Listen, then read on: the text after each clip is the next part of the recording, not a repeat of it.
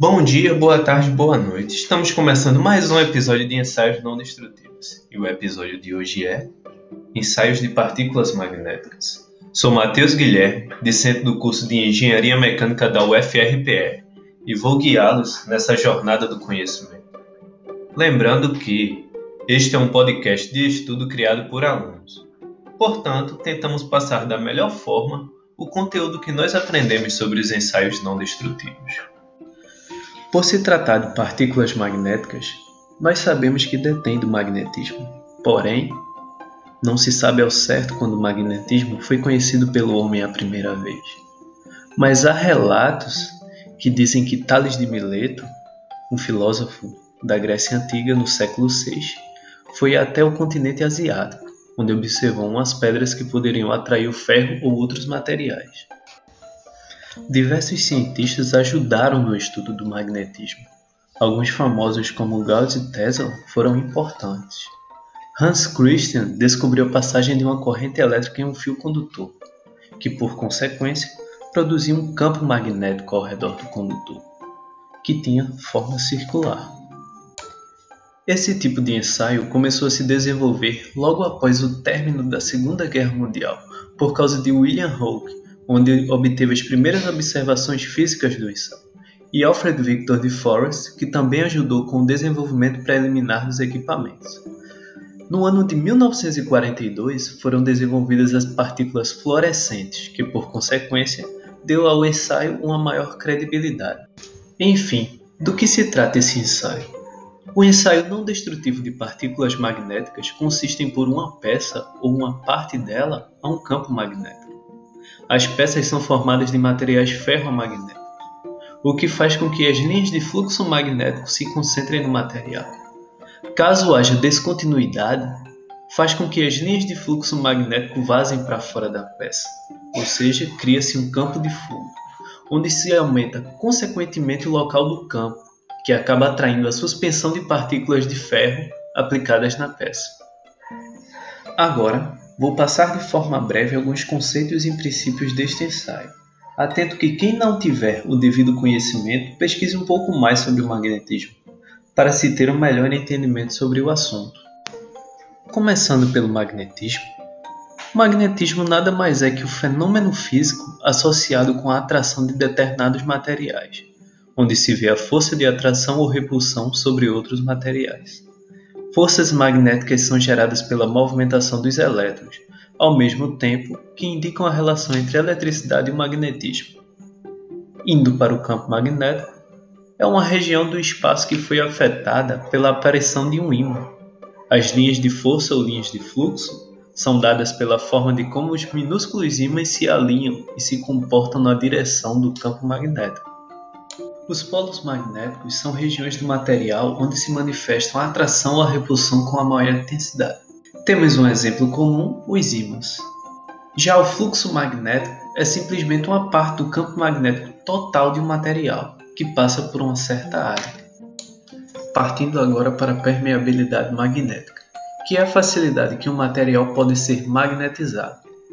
É a relação entre a condutividade magnética do ar e a condutividade magnética do material. Lembrando que a permeabilidade não é constante e depende da força externa de magnetização. A classificação magnética dos materiais se diferencia em três grupos distintos: os ferromagnéticos, os paramagnéticos e os diamagnéticos.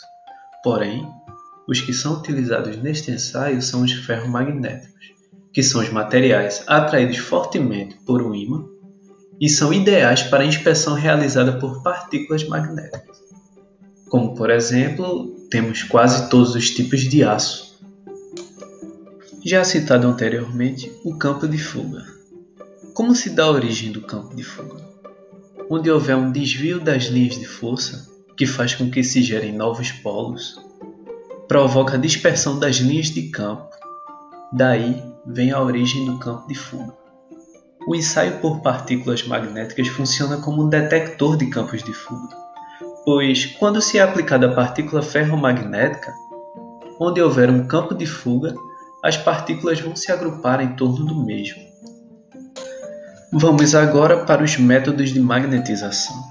em que o ensaio de partículas magnéticas possui ao menos três tipos diferentes de métodos de magnetização. Vamos começar com o método longitudinal de magnetização, em que ocorre a produção de um campo longitudinal na peça, onde se fecha o circuito através do ar.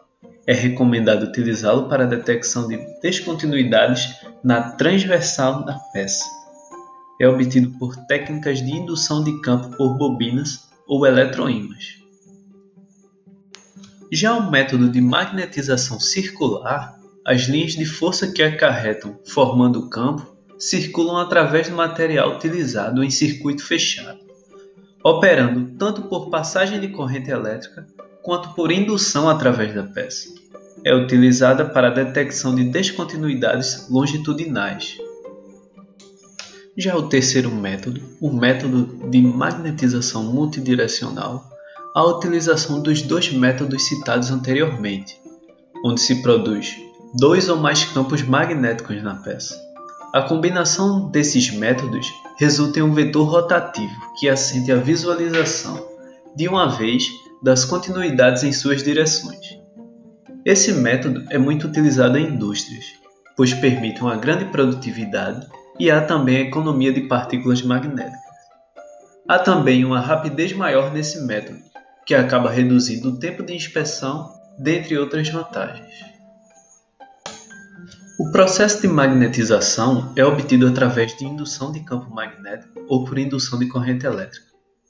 Na indução do campo, quando o campo é gerado, é induzido externamente.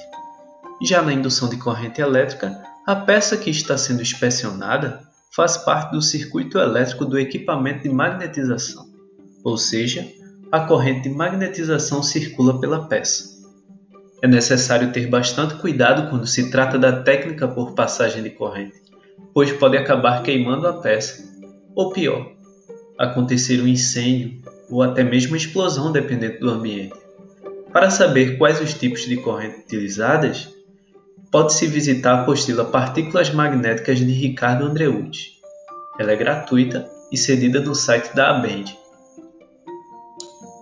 A magnetização por indução de campo magnético é dividida em quatro técnicas: a técnica da bobina, a técnica do ioque, a técnica do condutor central e a técnica do ímã permanente. Portanto, nesse episódio vamos falar apenas das três primeiras. A técnica da bobina é uma técnica em que é colocada a peça no interior de uma bobina, logicamente, como se diz o nome, onde se gera um campo longitudinal na peça. A bobina é gerada por um enrolamento de fios de corrente elétrica contínua alternada, que formam um campo magnético. A intensidade vai depender da corrente elétrica que passa pela bobina e o número de voltas que o enrolamento da bobina foi formado. Indo agora para a técnica do ioque, essa técnica consiste em um campo gerado por um eletroímã em forma de U invertido, que é apoiado na peça a ser examinada, que gera um campo magnético paralelo à linha imaginária que une as duas pernas do ioque. Essa técnica produz um campo longitudinal na peça. Faz com que não aqueça os pontos de contato, pois a corrente elétrica magnetizante flui pelo enrolamento da bobina ioque, fazendo com que seja possível a utilização dessa técnica em áreas inflamáveis ou que tenham risco de explosão. A técnica do condutor central é caracterizada pela passagem de um conjunto de cabos condutores ou um fio condutor no centro da peça. Essa passagem de fio induzirá um campo magnético nas superfícies internas e ou externas da própria peça. Portanto, a mesma deve ter formato circular como anéis, porcas ou flanges como exemplo. Na técnica do condutor central, quando se há grandes diâmetros das peças, o condutor pode ser posicionado perto da superfície interna da peça. Após termos visto as técnicas de magnetização por indução de campo, veremos agora as técnicas por corrente elétrica na peça. Como visto antes, é a técnica em que a corrente circula pela peça e se divide em técnica dos eletrodos ou por contato direto. Na técnica dos eletrodos, o campo magnético criado é circular. Esta técnica é geralmente aplicada em peças brutas fundidas, em soldas, nas indústrias de siderurgia, caldeiraria, entre outros. A técnica induz um campo que depende da distância entre os eletrodos e a corrente elétrica que circula por eles. O espaçamento dos eletrodos não deve ultrapassar 8 polegadas. Já a técnica por contato direto é a técnica de magnetização direta que gera um campo circular em decorrência da aplicação de corrente de magnetização em corrente alternada para a detecção de descontinuidades superficiais ou corrente contínua na peça para a detecção de descontinuidades superficiais ou subsuperficiais, através de duas placas de contato de máquinas estacionárias que faz com que a corrente vá de uma extremidade até a outra da peça. Serve para inspecionar barras, eixos, parafusos, principalmente nas indústrias automobilísticas ou em fábricas de produtos seriados de pequeno porte. Somente com o intuito de relembrar, o método longitudinal é realizado pela técnica de magnetização de indução de campo, onde é dividida pela técnica da bobina, do ioque ou do ímã permanente.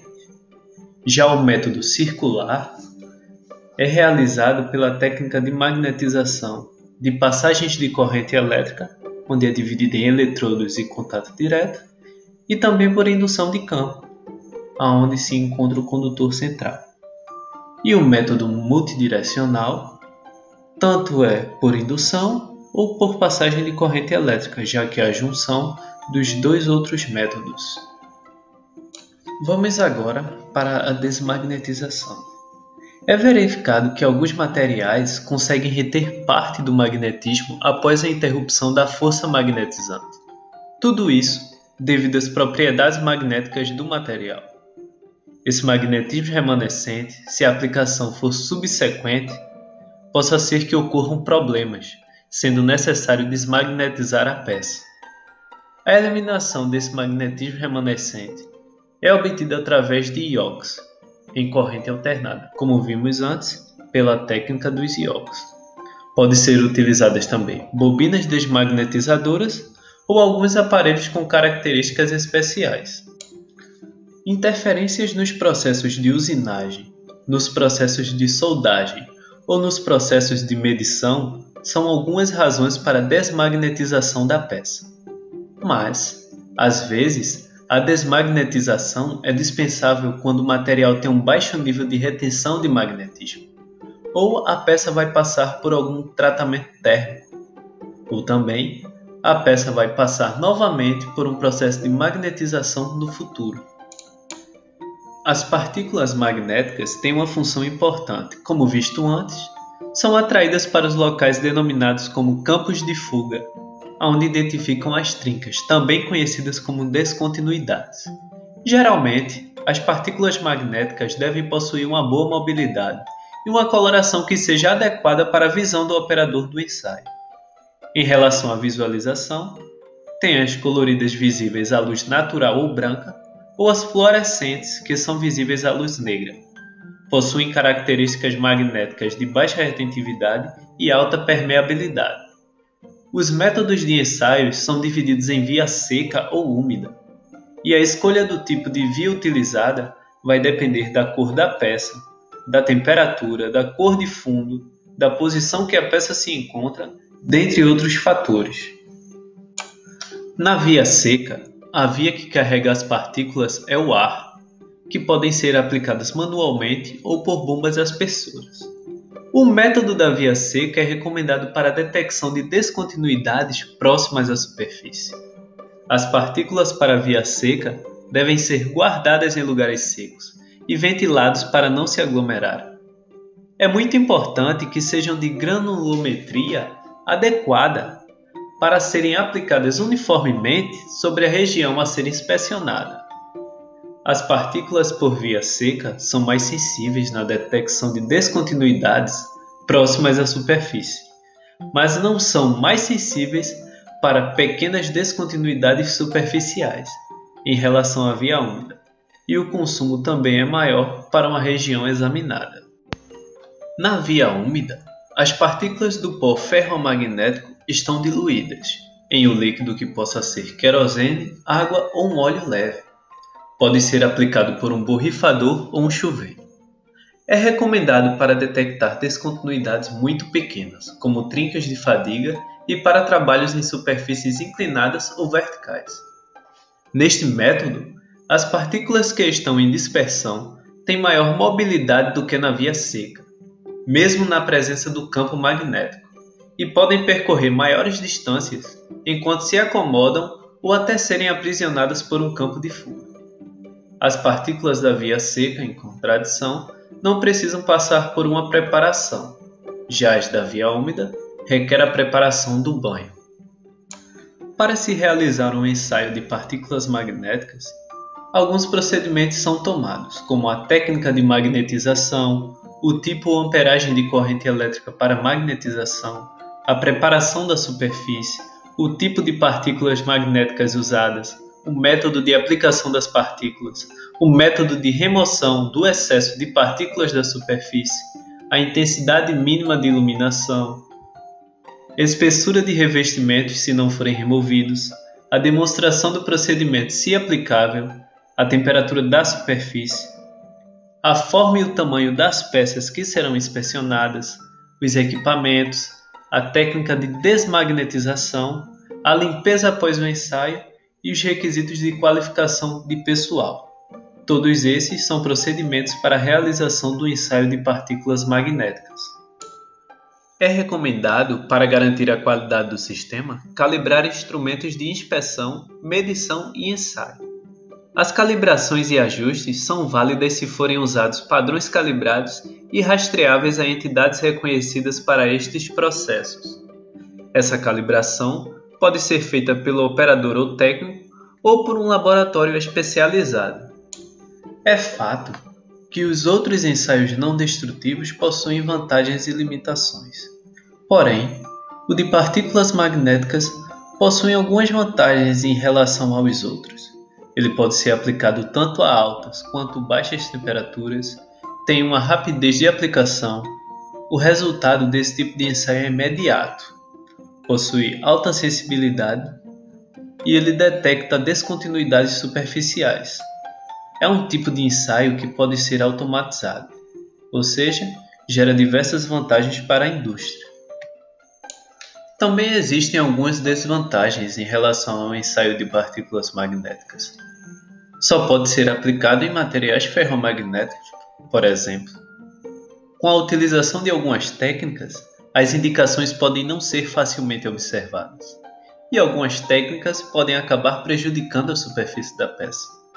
Essas são algumas limitações do ensaio de partículas magnéticas. Os ensaios de partículas magnéticas são mais utilizados para a inspeção de peças soldadas como laminados, fundidos e forjados, a localização de trincas em componentes de operação, a inspeção durante fabricação de partes de materiais que serão sujeitos a tensões cíclicas, onde poderá ser causada uma fratura por fadiga, inspeção em protótipos de fundição, visando analisar a presença de trincas de contração e agora temos alguns exemplos das aplicações citadas anteriormente. Por exemplo, podemos fazer o controle de qualidade em placa de corrente de colheitadeira. Pode ser utilizado na aplicação, na avaliação de eixos e engrenagens de motor aeronáutico, na indústria de transporte para inspeção de partes críticas em busca de trincas e na aplicação de partículas magnéticas na remoção do óleo em água. Um artigo científico muito interessante que visa preservar o meio ambiente. Finalizando agora mais um episódio de Ensaios Não Destrutivos, fiquem ligados no próximo episódio. Para reforçar o entendimento, visitem a apostila de Ricardo Andreucci no site da Abend, www.abend.org.br. Essa apostila é grátis, qualquer pessoa pode acessá-la e é muito boa para o entendimento do assunto em questão. Agradeço a todos que ouviram até aqui.